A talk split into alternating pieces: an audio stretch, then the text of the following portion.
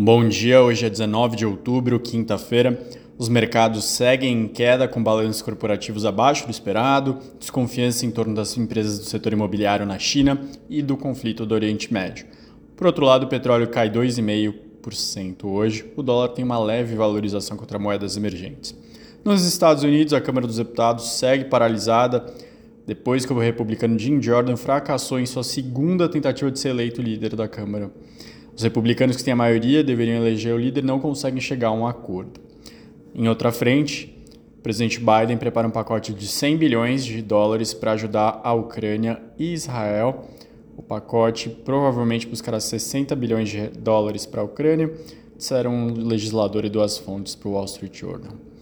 A Country Garden, empresa do setor imobiliário chinês, não conseguiu cumprir o prazo para pagar os juros de 15,4 milhões de dólares de título em dólar, de acordo com dois investidores que detêm o bônus. Então, mais uma vez, aumenta a desconfiança de que ela vai chegar a um problema ainda maior. Em uma outra frente, que ajuda bastante o Brasil, a China segue surpreendendo produtores e analistas com a forte demanda por celulose. Nos oito primeiros meses do ano, segundo a Pulp and Paper, os embarques para o país asiático cresceram 22%, alimentando sucessivas e bem-sucedidas rodadas de reajustes da fibra de celulose, que chegam até 80 dólares por tonelada.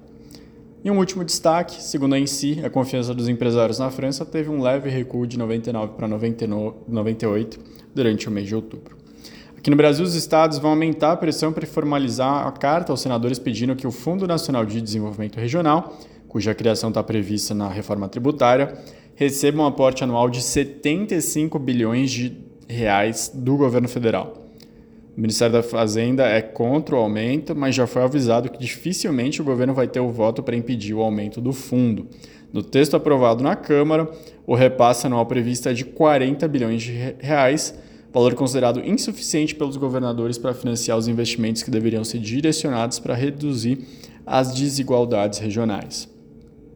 Em uma outra frente, agora na política monetária, Roberto Campos Neto, presidente do Banco Central, afirmou que entende que ainda 0,5 é um ritmo apropriado para o corte de juros. Então, muito provavelmente em novembro a gente tem esse ritmo, dezembro também.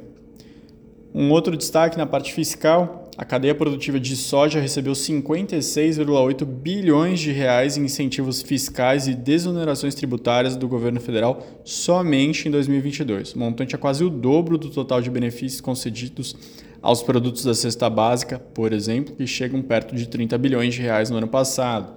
Os dados são da ACT Promoção de Saúde.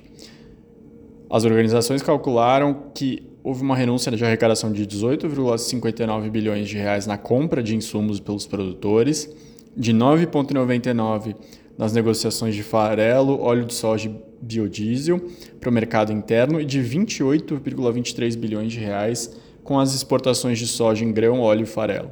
O crédito presumido das empresas somou outros 2,78 bilhões de reais. Ainda na questão fiscal, na reta final da tramitação da reforma tributária no Senado, o setor de telecomunicações está também intensificando as negociações para não ser incluído na alíquota reduzida do novo IVA. Aliás, para ser incluído e não ser colocado como imposto de pecado, né? se colocar como imposto seletivo, eles entendem que já pagam 65 bilhões de reais por ano em impostos e que não deveriam ser colocados nessa lista. E ainda também na parte fiscal, na parte de reforma tributária, o Banco Mundial divulgou um estudo inédito mostrando que a reforma tributária vai reduzir a carga sobre o consumo de 90% das famílias, mas sem a devolução do imposto de cashback, os 30% mais pobres continuarão com uma carga sobre a renda superior à dos 10% mais ricos. Então eles falaram que seria melhor você beneficiar os mais pobres devolvendo o imposto via cashback do que fazer uma isenção na cesta básica de consumo. O último destaque do dia vai para a Câmara dos Deputados aprovando o projeto que dá aval para a entrada da Bolívia no Mercosul, bloco econômico que já reúne Uruguai, Argentina e Paraguai. A nossa visão aqui da RB Investimentos é que a América do Sul perde muita oportunidade de negócio internamente por não estar mais integrada comercialmente. Uma boa quinta e até mais.